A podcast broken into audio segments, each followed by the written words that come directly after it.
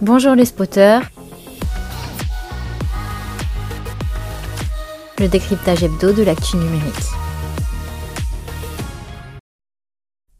Eh bien, bonjour les spotters et bienvenue dans notre live hebdomadaire de 15h. Et aujourd'hui, on va parler de pénurie mais pas de pénurie d'essence. Je suis désolé pour tous ceux qui ont plus d'essence, comme moi, par exemple, j'ai plus d'essence dans le scout, hein, je suis obligé de pédaler à chaque fois que je vais dans mes rendez-vous.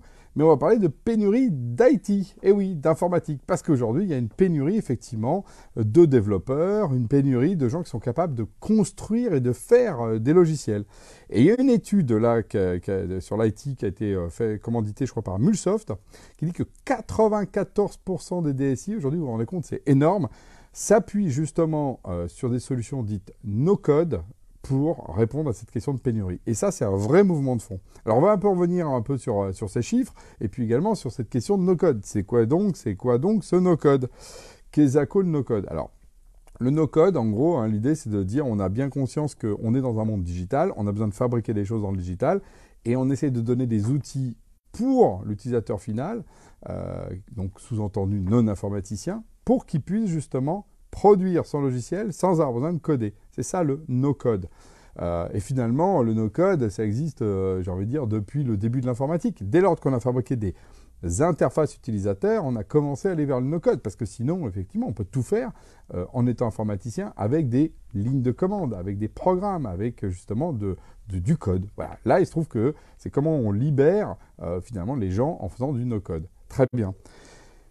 Et pour donner un peu des éléments de chiffres, hein, il faut voir que la IT, c'est 66% justement aujourd'hui euh, des, dirigeants, et en particulier, on, est sur une étude un peu européenne, euh, euh, trouvent très difficile de trouver des ressources IT. Voilà, très difficile. C'est pas difficile, c'est très difficile. Et le retard pris en Europe sur tout simplement le fait d'avoir des, bons ingénieurs, bah, il est colossal. Et comme la croissance digitale, elle est dans le monde entier, bah en fait, euh, j'ai envie de dire, le, réservoir qu'il y a eu pendant un temps d'aller en nearshore, c'est-à-dire chercher dans les pays limitrophes, ou en offshore, on va, jusqu'en Inde, bah, du coup, même, ces réservoirs-là se sont aussi un petit peu euh, restreints. Au-delà du fait qu'ils posaient des problèmes justement de, bah, responsabilité, est-ce qu'on sait bien de travailler, euh, de tout à ressourcer de l'autre bout du monde? Donc de toute façon, si on prend les deux dimensions, il y a besoin de trouver une autre alternative. Et cette alternative, c'est effectivement le no-code. Mais c'est aussi le début de la fin d'un mythe. Et oui, parce qu'à un moment donné, on disait Ah, on sera tous codeurs, ça va être super, on va tous apprendre à coder, etc. Moi, j'étais très, très dubitatif euh, de ça, parce que moi, quand je me projette, euh, on va dire en symétrie, donc moi, je suis codeur depuis tout petit. Donc évidemment, moi, je dis codeur, évidemment, c'est super. Mais que moi, par exemple, euh, aller euh, trifouiller dans une voiture, moi, je veux pas être constructeur automobile. Moi, un moteur, je veux pas y toucher, moi. Je veux être conducteur de voiture. Je veux pas être euh, constructeur de voiture. Donc moi, je voulais pas imposer aux autres ce que finalement on, pourrait m'imposer à moi. Donc tous codeurs, hmm, peut-être pas. Moi, je, tous bricoleurs, pas toujours. Donc non, on n'est pas tous codeurs. On peut être tous no code. Oui, apprendre ça. Et alors là, pour le coup, je vais donner des exemples par rapport à ça. Tout ce qui est flux de données, ou indicateur. Bah, ça, par exemple, en no-code. Euh, pas besoin de fabriquer des programmes pour aller prendre des données. Vous avez aujourd'hui justement des, systèmes qui permettent de prendre des données, de les merger, de les additionner, de les agréger, de les représenter de manière visuelle, et tout ça sans avoir euh, une seule ligne de code. Il y a des très très belles applications comme ça. L'autre cas, c'est tout ce qui est euh, ce qu'on appelle les applications métiers, les formulaires, les process. là aussi, il n'y a pas besoin de développer une application pour faire ça. Il y a plein de générateurs d'applications métiers qui vont générer des formulaires en choisissant des champs, en mettant justement un process. Voilà ça devient du no-code. On n'a pas besoin, encore une fois, de coder pour faire son process métier. Le troisième cas qui est massif également, c'est tout ce qui est ce que j'appelle plutôt le côté visuel et interaction.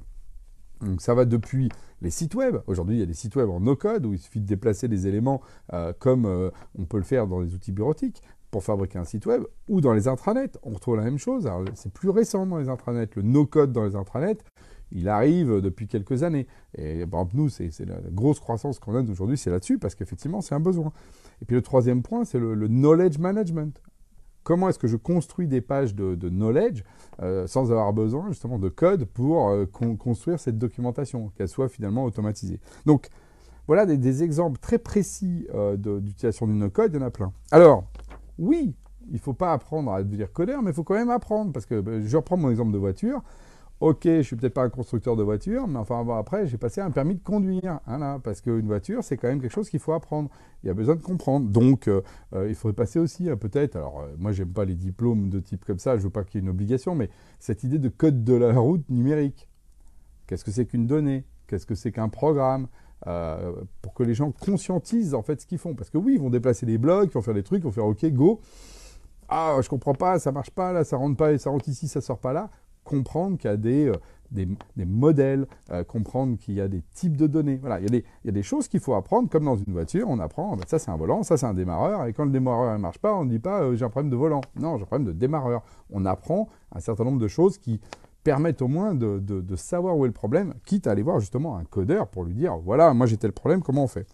Donc, le no-code, je pense que c'est vraiment le sujet aujourd'hui pour euh, enlever justement euh, bah, de la pression sur ces IT qui font des applications dédiées, des intranets dédiés, des flux métiers, des flux de data dédiés, et finalement, on ferait mieux de les mettre à faire des logiciels qui permettent aux autres de le faire. Vous voyez, le fameux euh, poisson, il vaut mieux apprendre à pêcher que donner du poisson tous les jours. C'est exactement dans cette logique-là.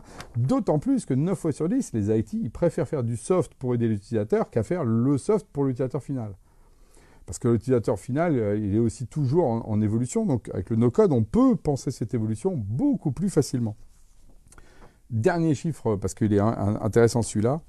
Le premier usage, 85%, c'est l'expérience collaborateur. Et oui, parce qu'il y a plein de petites applications dans les data, pour les managers, dans les applis métiers pour les formulaires, pour les intranets, qui sont de type no-code pour les collaborateurs. Donc voilà, je dis go, c'est vraiment un point clé. Et si, en tant que dirigeant d'une entreprise, vous commencez à penser comme ça, vous allez voir vous allez pouvoir prendre vos IT, les déplacer vers votre cœur métier et faire appel à du no-code euh, qui, en plus, vont libérer les métiers. Vous voyez, vous allez faire et la libération et en plus de l'allocation de ressources, euh, j'ai envie de dire, plus intelligente. Donc surtout, ne vous en privez pas. Voilà, le no-code, c'est euh, le sujet de la semaine. Je vous dis à la semaine prochaine.